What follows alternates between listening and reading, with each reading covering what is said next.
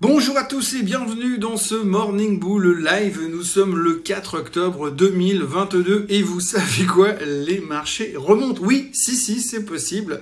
On n'y croyait plus. Hein. Entre vous et moi, ça fait quand même un moment qu'on pensait plus que c'était possible. Et pourtant, pourtant, hier, avec euh, une ambiance, une ambiance à peu près apocalyptique en début de journée, on a quand même réussi finalement à terminer en hausse et pas qu'un peu. Alors pas trop mal en Europe, mais alors encore une fois de manière hyper spectaculaire aux États-Unis. Alors rassurez-vous, hein, il n'y a absolument rien qu'à changer au niveau euh, des chiffres économiques, il n'y a simplement rien qu'à changer au niveau de l'inflation, il n'y a rien qu'à changer au niveau des risques de récession, il n'y a rien qu'à changer au niveau de tout ce qui va mal aujourd'hui et tout ce qui nous inquiétait il y a encore 24 heures. Mais c'est vrai que là, tout de suite, dans l'immédiat, eh bien, on a trouvé deux, trois bonnes choses qui nous ont décidé à finalement repartir à la hausse.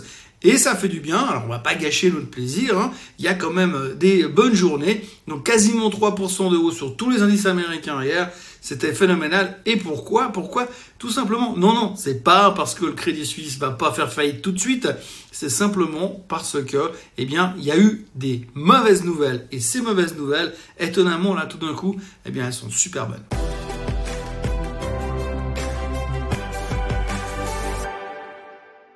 Alors oui, des mauvaises nouvelles qui sont super bonnes, ça arrive pas tous les jours, mais c'est vrai que des fois dans les marchés financiers, on est euh, dans cet environnement où on est capable finalement de trouver des mauvaises choses qui nous disent ah oui mais si c'est mauvais c'est peut-être parce que c'est bon.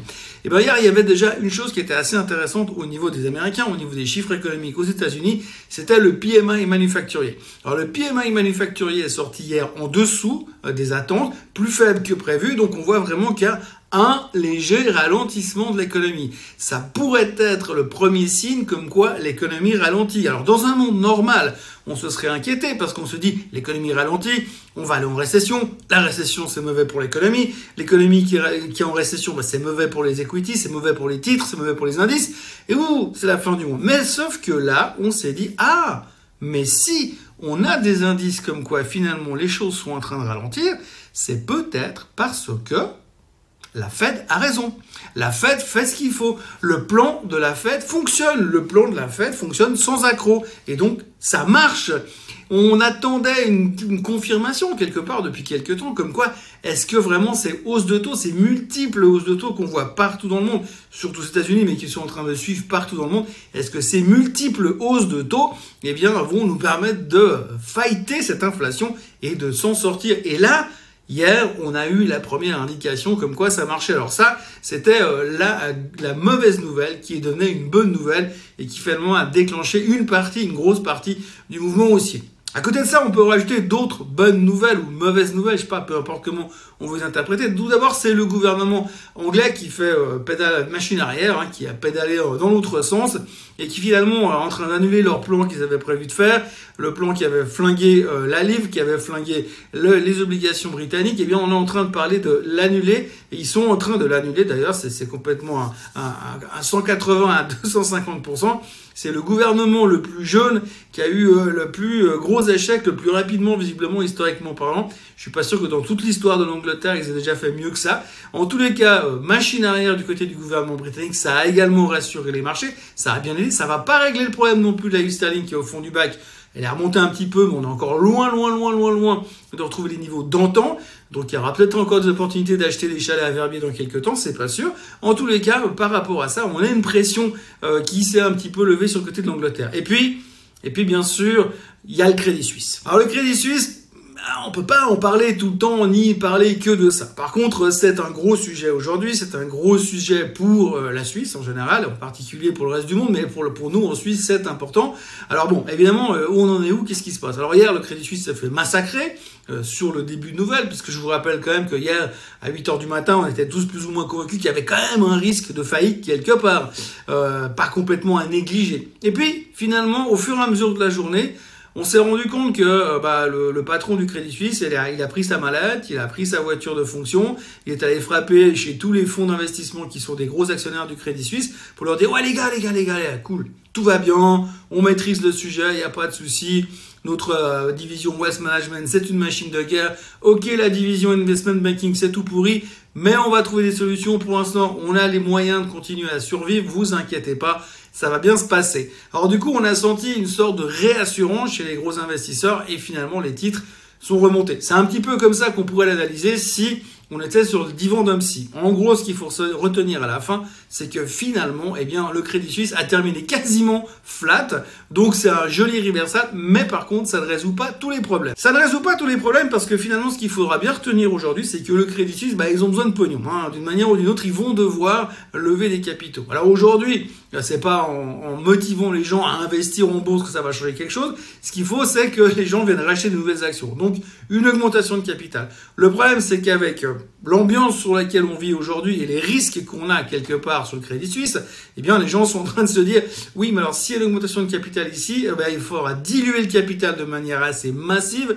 pour finalement que le prix d'achat soit intéressant. Ce qui veut dire que les actionnaires actuellement risquent bien de se faire diluer de façon spectaculaire donc il y a encore un potentiel de baisse. Mais ça, c'est de l'histoire euh, future, puisque finalement, on ne sait pas ce qui va se passer, mais c'est une évidence, il semblerait quand même évident qu'à un certain moment, le Crédit Suisse va devoir trouver des moyens de lever des capitaux pour essayer de se sortir, sinon ça va être très très très compliqué, ou alors qu'il se fasse racheter, mais dans l'état actuel, ça paraît quand même un tout petit peu compliqué. Ce qu'on pourrait plutôt imaginer, c'est une émotion de capital restructuration de la société et puis derrière, eh ben, qui viennent se faire bouffer par quelqu'un d'autre dans la foulée. Donc voilà, quand vous mettez tout ça dans un sac et que vous secouez finalement tout ensemble, eh bien vous vous rendez compte que vous avez une pas trop mauvaise journée. C'est un petit peu ce qu'on a vécu hier.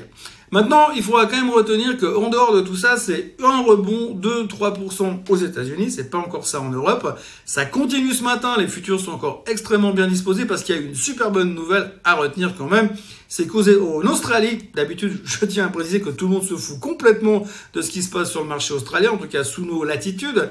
Donc, en Australie, ils ont monté les taux, mais moins que prévu. Donc, ça aussi, c'est une bonne nouvelle. Donc, une mauvaise nouvelle qui devient une bonne nouvelle, ça, c'est vraiment la thématique du moment qu'il ne faudra pas oublier de suivre ces prochains temps. Par contre, de l'autre côté, si on creuse encore un petit peu, alors je veux pas me faire l'oiseau de mauvais augure ce matin, puisque tout va bien, les futurs sont en on ressort d'une journée fantastique, on va pas gâcher notre plaisir, mais il y a quand même encore deux trois trucs qui continuent à bugger. Hein. Alors déjà, on peut retenir la première chose, c'est que à tout hasard, il y a quand même un missile nord-coréen qui est passé au-dessus du Japon hein, pour faire des tests. Euh, du coup, euh, les Japonais, une partie de la population japonaise a dû être évacuée et mise aux abris parce qu'ils avaient quand même un tout petit peu peur. Mais ça, tout le monde s'en fout. Hein. Ce matin, le Japon est en hausse de 2,6%. Donc on a vraiment l'impression que le côté guerre, pour l'instant, c'est acheté au son du canon, il n'y a pas de souci, on peut y aller tranquille. Donc il y a quand même des tensions militaires qui continuent à s'exacerber là-bas. À noter que les Américains sont quand même basés euh, autour de la Corée du Nord pour essayer de voir comment ils pourraient gérer la chose. On sait que quand les Américains sont basés quelque part, ça finit toujours très très bien. Donc ça, c'est une chose qu'il faut pas oublier. Il y a toujours des problèmes en Russie, entre la Russie et l'Ukraine, bien sûr. Et puis Monsieur Elon Musk hein, s'est mêlé de la guerre en Ukraine euh, récemment. Euh, il a fait un tweet. Donc on est en train d'essayer de régler la paix dans le monde avec des tweets. Maintenant, il faut quand même retenir le truc. Hein. Donc Monsieur Elon Musk a fait un tweet en proposant des un, deal en, 280 caractères. En gros, ça a fait péter les plombs aux Ukrainiens, pour faire simple. Poutine n'a pas répondu, hein, mais ça a fait péter les plombs aux Ukrainiens. Et puis, euh, pour résumer un petit peu la réponse des Ukrainiens à Monsieur Elon Musk, eh bien, euh, l'ambassadeur euh, ukrainien aux États-Unis a répondu aussi par tweet en disant simplement un seul mot, enfin deux mots, fuck off. Donc en gros, on voit bien que Elon Musk se mêle de tout dans tous les sens. Pendant ce temps, il fait un peu diversion puisqu'il a publié euh, les, les, ventes de Tesla. On en a parlé déjà hier matin. Donc les, les, livraisons de Tesla étaient légèrement en dessous des attentes des analystes. Globalement, nettement mieux que l'année passée mais en dessous des attentes des analystes. Et euh, Elon Musk a exprimé que c'était en fait simplement parce qu'ils avaient 20 000 voitures qu'ils n'avaient pas réussi à livrer parce qu'ils avaient des problèmes de logistique. Alors, c'est pas très très grave in fine, le marché n'a pas aimé, hein, c'est quasiment 9% de baisse sur Tesla. Mais par contre, ce qu'il faut retenir quand même, c'est que si on est en train de vouloir développer une boîte comme Tesla pour devenir beaucoup, beaucoup, beaucoup, beaucoup plus grosse, sachant qu'on a quand même pricé beaucoup de croissance à l'avenir, mais que vous n'êtes pas capable de livrer 20 000 bagnoles, il faut quand même se poser deux, trois questions. Ça peut faire peur à certains investisseurs à l'avenir. Donc ça veut aussi dire que ces prochains temps, euh, les publications trimestrielles, ça va être showtime, hein, showtime parce que la moindre, euh, moindre dérapage de côté, on va se faire allumer et donc ça pourrait être très très violent. Voilà, en gros, ce qu'il faut retenir dans la thématique où on est aujourd'hui, ça va mieux, euh, ça va mieux, on a eu une belle journée, on a l'air d'avoir une belle journée devant nous de nouveau. Mais quand on écoute un petit peu les gourous du marché pour l'instant, eh bien, c'est pas tout à fait gagné, puisqu'il faut retenir qu'il y a eu quand même pas mal de commentaires qui ont été faits hier pendant la hausse. Des gens qui sont quand même venus dire euh, ouvertement qu'il fallait pas s'emballer parce qu'il y avait toujours euh, des risques assez conséquents de marché à la baisse. Et il y en a surtout hein, qu'il faut retenir. Alors, je peux pas m'empêcher de le citer parce que à chaque fois, il vient avec des opinions tellement tranchées. C'est monsieur Nouriel Roubini, monsieur Nouriel Roubini, qui est venu euh, hier nous annoncer que selon lui, selon ce qu'il prévoit et selon ce qu'il a calculé ces dernières semaines, enfermé dans son euh, dans sa grotte, je sais pas où quelque part aux États-Unis ou dans une boîte de nuit aux États-Unis, peu importe. Eh bien, Monsieur Roubini a fait un calcul. Il estime que la baisse dans laquelle on est, l'inflation et les risques de récession qu'il y a derrière devraient nous emmener 40% plus bas. 40% plus bas sur le S&P 500. Alors, je vous épargne le calcul, c'est 2200 sur le S&P 500 si jamais il a raison. Alors, la bonne nouvelle, c'est que Monsieur Roubini a eu raison une fois pendant la crise des subprimes. Et puis depuis, il est souvent beaucoup faux et il est souvent un indicateur technique avancé euh, assez spectaculaire un indicateur inversé, puisque chaque fois qu'il dit que ça va baisser, en général, ça remonte, ça tombe bien, puisque hier, il a publié son dernier rapport et le marché a pris 3%. Voilà ce qu'on pouvait raconter ce matin. Euh, pour le moment, il n'y a rien de spécial au niveau des news. Hein. on va continuer tranquillement. Il y a pas mal euh, de chiffres économiques aux États-Unis cet après-midi, toujours euh, Redbook, entre autres, les Jolt. Donc toujours faire très attention, puisqu'on voit qu'en ce moment, on, interprète vraiment des mauvais chiffres qui signalent un ralentissement de l'économie comme étant le fait que ce que fait la Fed fonctionne. Il y aura aussi beaucoup, beaucoup de, gens de la Fed qui parleront euh, des présidents de banque centrale. C'est vraiment euh, ce truc à la mode. Hein. C'est presque plus populaire qu'un concert de rock pour l'instant. C'est écouter un président de banque centrale parler à la télé. Il y en aura plein aujourd'hui. Il faut toujours faire un peu attention parce qu'en fonction des mots sur lesquels ils peuvent déraper, ça peut aller très vite dans la mauvaise direction. En ce qui me concerne, je vous encourage à vous abonner à la chaîne Suisse Côte en français. Euh, je vous encourage à revenir demain parce que bien sûr, je serai encore là demain comme d'habitude. Et puis euh, d'ici là, passez une excellente journée et puis n'oubliez pas de liker cette vidéo, enfin si vous avez aimé, euh, puisque je suis toujours à moitié en déplacement. Et euh, moi, je vous retrouve euh, à la même heure, au même endroit, demain matin pour euh, bah, des nouvelles aventures de la fabuleuse, enfin du monde fabuleux de la finance que l'on adore envers et contre tout. Excellente journée à tous et à demain. Bye bye